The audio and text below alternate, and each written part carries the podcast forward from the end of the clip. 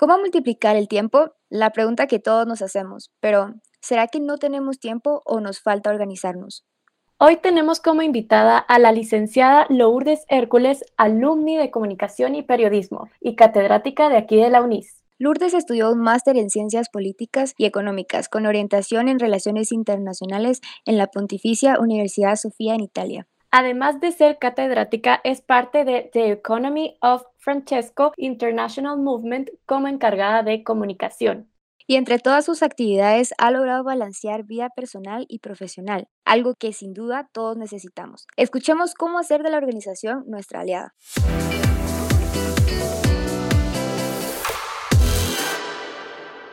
Hola a todos, bienvenidos a un nuevo episodio de Power Youth de Unis Podcast. Yo soy Ángela. Y yo soy Pau. Y hoy les traemos un tema que yo como estudiante estoy segura de que nos interesa bastante a todos. La mejor amiga de nuestro tiempo, la organización. Pues creo que este es un tema que a todos en algún momento nos ha costado el buscar y encontrar este equilibrio de organizarnos mejor en nuestro día e incluso a veces podemos llegar a frustrarnos por no llevar a cabo lo que planeamos. Y es por eso que hoy nos acompaña Lourdes Hércules para aprender y saber cómo manejar mejor la organización. Bienvenida, es un gusto tenerte con nosotras. Hola Ángela, hola Paulina, muchas gracias por la invitación y bueno, espero que podamos aprender juntas.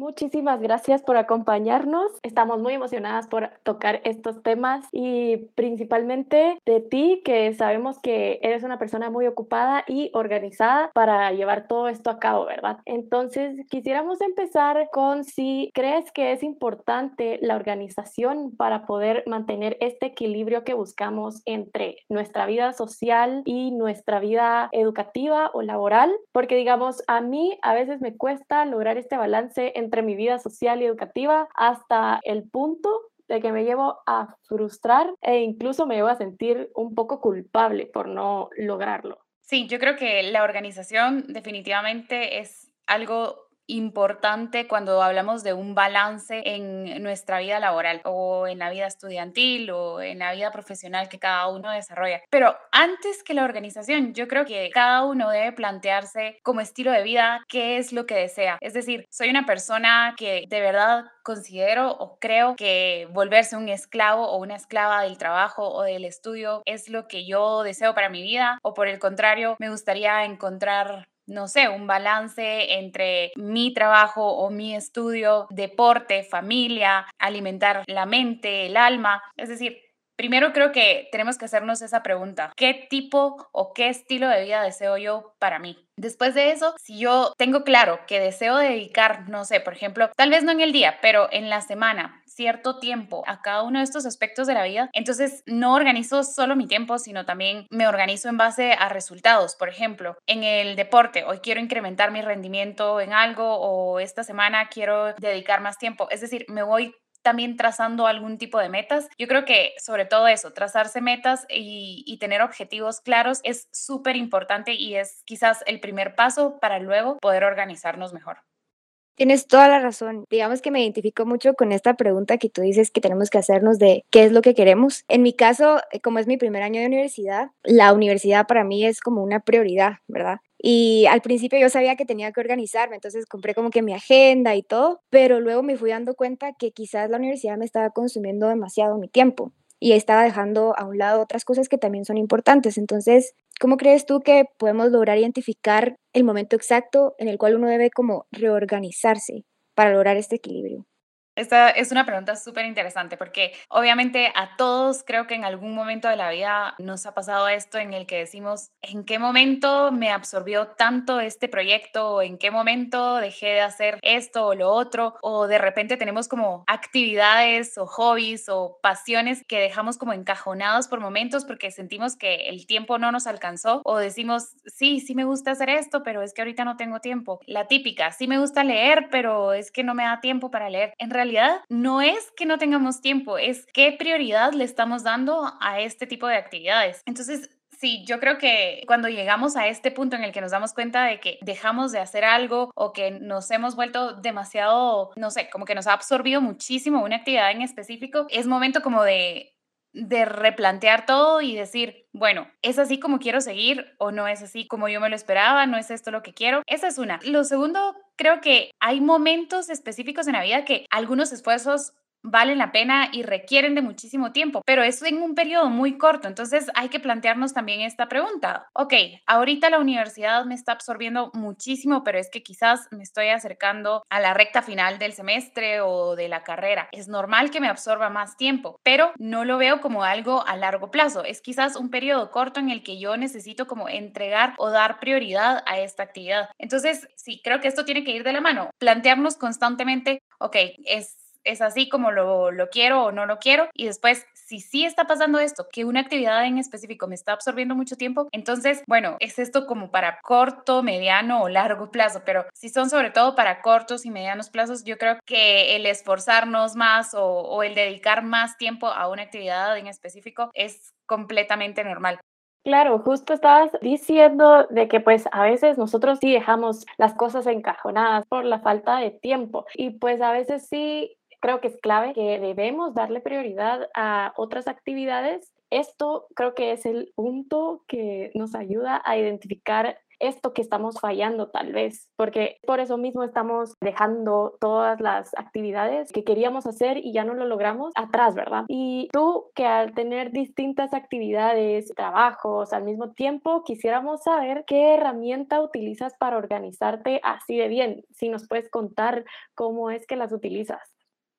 A ver, creo que, por ejemplo, el hábito de la agenda es algo que me costó mucho, mucho, mucho tener. Es decir, de verdad que no, no, es tan fácil adquirir el hábito de la agenda, pero una vez se tiene este hábito es muy funcional. Yo personalmente soy una persona que me gusta muchísimo más escribir las cosas a mano porque siento que al escribirlas con mi mano, como que recuerdo muchísimo más las cosas. Entonces estoy haciendo el ejercicio de escribirlo, de verlo, con, de ver con mis ojos lo que estoy escribiendo y, y de tenerlo como mucho más de forma tangible. Entonces, yo soy una persona que utilizo todavía métodos arcaicos para estos tiempos, pero la agenda, por ejemplo, es algo que yo, yo no dejo de lado y paralelo a la agenda yo utilizo muchísimo un blog de notas en el que yo voy tomando nota de todo. Tengo también obviamente un blog de notas virtual, pero, pero de verdad que para mí el tenerlos físicamente me ayuda muchísimo. Eh, por ejemplo, algunos meses atrás yo era una persona que tenía hasta cuatro trabajos al mismo tiempo. Entonces, para mí era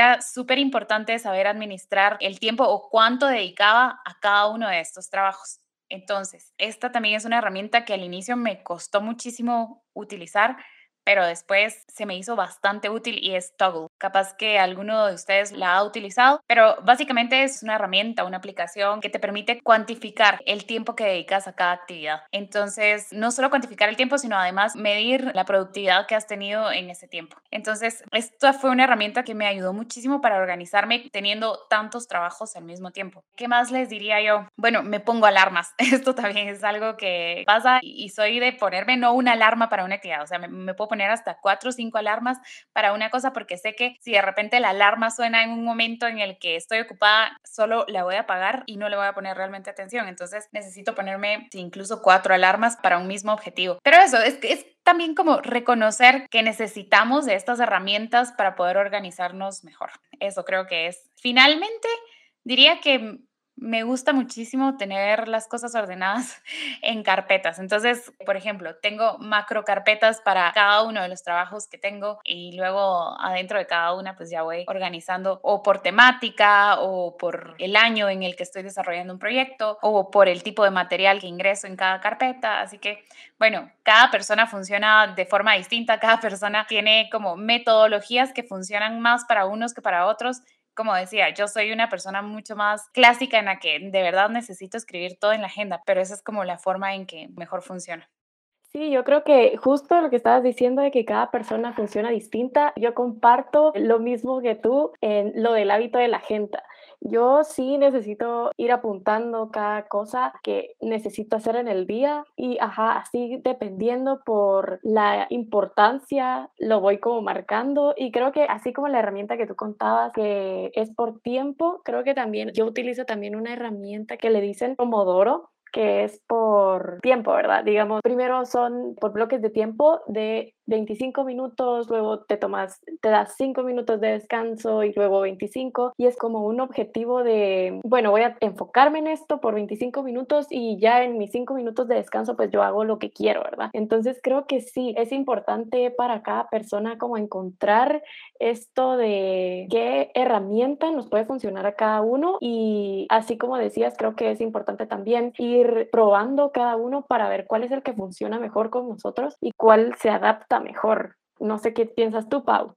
Sí, estoy totalmente de acuerdo. Por ejemplo, mi abuelita siempre nos anda diciendo, no, es que ustedes tienen que tener una agenda para apuntar todo, pero como ya dijimos, creo que uno tiene que ir identificando cuál herramienta le funciona mejor. Porque yo sí empecé con lo de la agenda, pero me está costando adaptarme porque a veces como que no me da tiempo de volver a ver qué fue lo que escribí. Entonces he implementado también eh, otro, otra herramienta que sería hacer la típica lista de cosas que tienes que hacer y esta yo la guardo en mi celular porque es más fácil para mí consultarla, ¿verdad? Bueno, y ya que tengamos como que nuestra forma de organizarnos y esas herramientas, también siento que es importante incluir actividades que no estén relacionadas con el trabajo o los estudios, ¿verdad? Entonces, Lourdes, ¿tú qué actividades consideras que son importantes para poder evitar el desequilibrio del que hemos estado hablando. Por ejemplo, una actividad que yo intento incluir siempre es hacer ejercicio, porque aparte de que me encanta, me ayuda muchísimo como a desestresarme y a cambiar un poquito de ambiente. Sí, me pasa algo que, digamos, he, descubierto sobre todo en los últimos años y es que creo y estoy segura que muchas veces y, digamos, sobre todo en, en, los tiempos en los que vivimos, le quitamos muchísimo el valor a los tiempos de comida.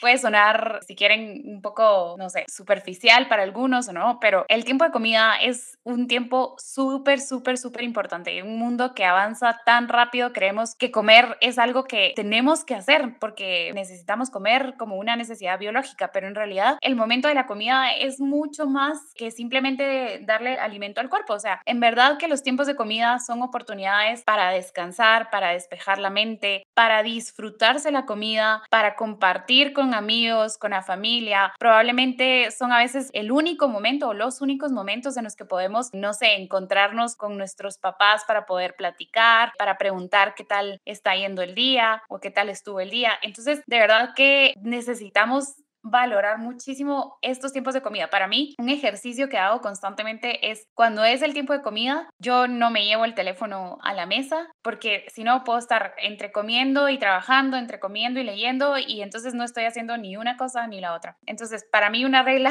en mi vida personal es no llevarme el teléfono a la mesa. Disfruto el momento de la comida como un momento especial para compartir con los demás. Así que ese es para mí uno de los momentos cruciales, que no debemos quitarle el valor que tienen estos tiempos. Luego, como tú decías, Paulina, el hacer ejercicio, eso también es algo que de verdad uno necesita ejercitar la mente, el alma, pero también el cuerpo. Entonces, de verdad que el hacer ejercicio es una forma no solo de ganar energía, sino también de despejarse, de ganar salud. De verdad que es una forma que no es para nada pérdida de tiempo, al contrario, eh, se gana muchísimo dedicando al menos 30, 40 minutos a algún tipo de actividad física. Creo que es importante alimentar el cuerpo, pero también el alma. Yo personalmente, mientras hago ejercicio, me gusta o escuchar alguna meditación o sí, escuchar algo que vaya nutriendo también mi mente o mi espíritu. Y si no es el, el momento de hacer ejercicio, bueno, busco otro momento, pero sí, creo que también tenemos que dedicarle el suficiente tiempo a esto. La familia creo que es un elemento importante. Uno puede estar agobiado, cansado, estresado, pero el momento con la familia casi siempre va a ser lo a esto, o sea, va a ser un momento para llenarse de energía, la familia va a ser casi siempre el soporte, el que da esperanza, como un, un refugio seguro. Entonces, además de darnos todas estas cosas positivas, creo que son como un motor bastante fuerte para nosotros y que le dan sentido al resto de actividades que estamos haciendo. Y por último, yo diría un hobby. Tal vez el hobby no siempre lo logramos hacer. Yo les decía al inicio, no es que tengamos que todos los días dedicarle un tiempo al hobby, no, pero podemos irnos trazando metas como, bueno, una vez a la semana o una vez cada 15 días. Mi hobby, por ejemplo, es cocinar, así que de verdad que cuando más estresada estoy o cuando más tensa estoy, para mí cocinar es una forma de, no sé, de desestresarme, de sacar a flote la creatividad y al mismo tiempo de agradar a mi familia y, y bueno, disfrutar el momento. Me llamó muchísimo la atención lo primero que dijiste de que las comidas realmente son sagradas y la verdad es que a mí me ha costado muchísimo desayunar, o sea, respetar mis tiempos del desayuno. Y creo que también es falta de organización porque, por ejemplo, he visto estos videos donde uno puede preparar como que la comida para toda la semana. Obviamente esto requiere tiempo, como digamos si tú quieres preparar tu comida de lunes a viernes, el domingo tienes que preparar todo y eso te va a requerir tiempo, ¿verdad? Pero como tú dices, sí son sagrados porque también la salud es importante. Como tú dijiste, somos alma, cuerpo y espíritu, no solo somos físicos, ¿verdad? No solo somos intelectuales. Entonces sí es importante cuidar cada una de estas áreas. Sí, totalmente. De verdad que cuidar estos momentos y también cuidar lo que comemos, porque al final todo esto repercute en nuestro rendimiento, en nuestra salud, en el cómo nos sentimos. Entonces, sí, es como darle nuevamente el valor que estos tiempos de comida necesitan. Yo creo que antes no era tan así, o sea, de verdad que la gente respetaba o cuidaba muchísimo estos tiempos de comida. Ahora no, ahora es como la gente desayuna en el carro o va cenando en el carro o se pasa comprando un, un sándwich y de repente se lo come como puede o mientras va caminando. Es decir, hemos como perdido muchísimo el valor que tienen estos tiempos de comida que sí son sagrados, de verdad. De hecho, como un dato, las religiones, todas las religiones del mundo, de alguna forma están o tienen dentro de su dogma, dentro de sus formas, algo que esté relacionado con la comida. Entonces, es también como un recordarnos que también la comida, que también estos momentos de compartir alimentan no solo el cuerpo, también la mente. Definitivamente, así como Pau, yo creo que yo estaba en las mismas. A veces yo tampoco tomaba esto de el tiempo de comida que era sagrado, sino que era el tiempo de comida donde puedo hacer un montón de cosas más, pero no nos tomábamos ese tiempo de poder estar presentes, ¿verdad? Porque a veces yo creo que por estar comiendo y haciendo otras cosas terminábamos sacrificando esto de estar en presencia, de descansar un poco, porque creo que ahora, al menos mi generación o estas últimas generaciones siento que hemos sido como muy activos en todo, queremos estar, nosotros estamos muy en eso de que podemos estar en tres pantallas, o sea, en tres dispositivos al mismo tiempo, porque nos gusta estar en constante movimiento, digamos, movimiento de la mente, ¿verdad? Entonces creo que esto de tener un tiempo para relajarme y así como tú decías, de encontrar una actividad física que nos guste o esta actividad así como, no sé, la lectura que al final puede alimentarnos en alma, creo que es algo importante y creo que también nos ayuda a lo que es la organización, porque cuando nosotros ya tenemos como una actividad, digamos, a mí la verdad me gusta mucho leer, entonces siempre busco como una parte del día en donde pueda leer. Entonces creo que esto nos ayuda a, también a organizarnos porque tenemos un incentivo, tenemos algo que, que nos dice, bueno, me voy a proponer a terminar este trabajo porque así puedo empezar la actividad que me gusta, ¿verdad? Entonces yo creo que al final es también porque a veces soy una persona estructurada y me gusta ir marcando las cosas que voy haciendo o terminando. Entonces, a veces siento que también me puedo llegar a frustrar por no terminar esto, haber puesto un tiempo y que no lo termino. Entonces, ¿tú crees que cómo podríamos fomentar la flexibilidad al momento en que no podamos apegarnos a nuestro plan al 100%, que no logremos todo lo que nos propusimos en el día, digamos? Sí, esto es bien interesante porque entiendo muchísimo esta frustración, sobre todo como periodistas. Bueno, yo soy periodista, trabajamos con deadlines así bastante precisas, ¿no? Para entregar algún tipo de material. Entonces, lo que a mí me ha funcionado, pero esto es algo personal, es que siempre me trazo fechas o tiempos con algún margen que me permitan todavía considerar que si no estaba para ese momento, bueno, en realidad todavía tengo, no sé, tres días más para poder terminar. Por ejemplo, necesito entregar un ensayo, un informe para el 10 de abril. Entonces me trazo como meta que para el 5 de abril ya tiene que estar listo. Yo no me pongo a pensar que el ensayo es para el 10, sino me lo fijo como que es para el 5. Y entonces de esta forma, si en dado caso yo, yo llego a, a fallar en que esto esté listo para el 5, bueno, tengo 5 días más que me permiten componer algo, ¿no? Y, y si sí está listo para el 5, entonces pues va a ser mucho mejor porque entonces voy a tener 5 días en los que voy a estar libre de este estrés. A veces lo hago también con el reloj, es decir, si tengo una cita para las 5 de la tarde, me trazo como meta que tengo que estar a las 5 menos 20 en ese lugar, por ejemplo, o que tengo que conectarme a tal y tal hora. Entonces voy como anticipando esta posibilidad de que los tiempos no sean justos o, me queden cortos para poder enmendar esto, ¿verdad? Eso cuando hablamos de tiempos, pero por el otro lado está también la posibilidad de fallar humanamente, es decir, es natural y es completamente normal que en algún momento nosotros podamos fallar. Entonces, ahí la pregunta es cómo manejar el fracaso, por decir así, profesional o el fracaso más personal. Bueno, yo creo que un solo proyecto o una sola actividad no nos definen como personas. Es decir, una persona que, no sé, ha construido su profesión a lo largo de los años, a lo largo de tantos proyectos, actividades, si llega a fallar en una actividad, eso no lo define ni como persona ni como profesional. Es decir, es siempre como esta constancia en lo que nosotros hacemos lo que nos va dando también esa tranquilidad. Entonces, yo creo que fallar en algún momento pues va a ser completamente normal y creo que tenemos que de alguna forma normalizar el hecho de que como seres humanos estamos completamente expuestos al fracaso y que si esto llega a pasar en nuestras vidas es lo más normal. El desempleo es normal, el perder un examen o el perder un curso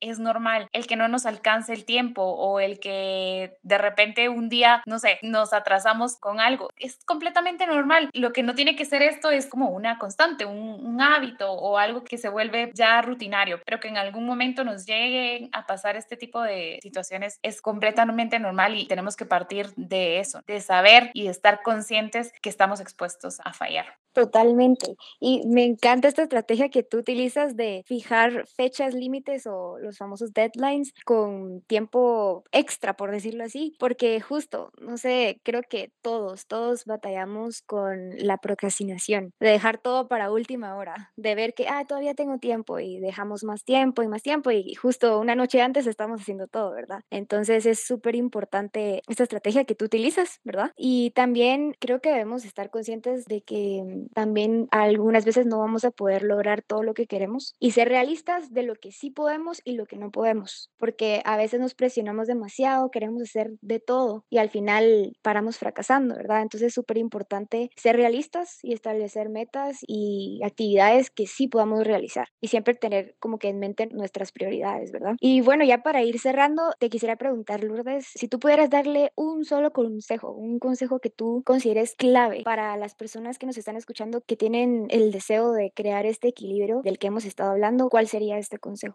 Sí, mi consejo sería quizás un poco relacionado con el tema con el que empezamos y es hacernos la pregunta, ¿qué estilo de vida es el que queremos para nosotros, para el presente y para el futuro? De verdad que nos han vendido el hecho de que, ay, tenemos que ser multitasking, el que tenemos que dar la mía extra todo el tiempo, el que tenemos que esforzarnos 24/7, el que tenemos que estar al pendiente del teléfono todo el tiempo. Y es decir, este tipo de herramientas nos van de alguna forma secuestrando el tiempo. Entonces, realmente cuestionarnos esto, ¿qué estilo de vida quiero yo para mí? ¿Qué me hace bien? ¿Qué no me hace bien? ¿Necesito cambiar la estrategia en cómo estoy llevando a cabo las cosas? Si sí, entonces, ¿cómo lo puedo hacer? Les puedo exponer una pequeñísima experiencia personal. En algún momento llegué a estar en un trabajo en el que me absorbía muchísimo, muchísimo y me daba cuenta que incluso el 90% de las personas que trabajaban en este lugar no tenían familia, no tenían hijos, no estaban casados, digamos, eran personas ya adultas, pero ninguno con familia. Y entonces yo me, me empecé a preguntar, bueno, yo sí quiero una familia para mí, yo quiero casarme. En ese momento tal vez no tenía novio, pero yo sabía que yo lo que quería era casarme y formar una familia. Entonces me empecé a preguntar, bueno, quizás si el trabajo no es el mejor, si este es uno de mis objetivos. Entonces el ya empezar a plantearme esta pregunta me hizo cambiar la estrategia de lo que yo estaba haciendo. Entonces creo que empezamos por eso, por cuestionarnos cuál es el estilo de vida que queremos para nuestro presente y para nuestro futuro. Y luego les diría no tener miedo a hacer cambios, a soltar cosas y tomar otras. No tener miedo a cambiar de rutina, adquirir nuevos hábitos, a dividir nuestro tiempo y sobre todo no tengamos miedo a ser distintos en el sentido de que si yo dejo el teléfono por 20 minutos no va a pasar nada. Si dejo el teléfono por una hora no va a pasar nada. Creo que la tecnología es una herramienta muy muy útil, pero al mismo tiempo nos puede esclavizar muchísimo. Entonces también a esto tenemos que saber ponerle un alto. Concuerdo contigo, Lourdes, que lo más importante es establecer qué es lo que queremos cada uno para nuestras vidas. Como tú decías, en algún punto tú te diste cuenta de que mucha gente que trabaja mucho, por ejemplo, no tiene familia y así, pero al final cada quien decide. Puede ser que esas personas sean felices así, con su trabajo y todo. Entonces, importantísimo eso de, de definir lo que queremos para nuestras vidas y lo que nos hace felices. Muchísimas gracias, Lourdes, por acompañarnos y darnos estos tips tan buenos de organización. Voy a poner en práctica todo lo nos compartiste, especialmente lo de fijar fechas, límites con tiempo de antelación. ¿Hay algo más que tú quisieras agregar? No, a ustedes les agradezco muchísimo el espacio y creo que sobre todo si nos estamos dirigiendo a jóvenes, a estudiantes, es súper importante que desde ahora podamos trazar este tipo de estrategias que queremos para nuestra organización.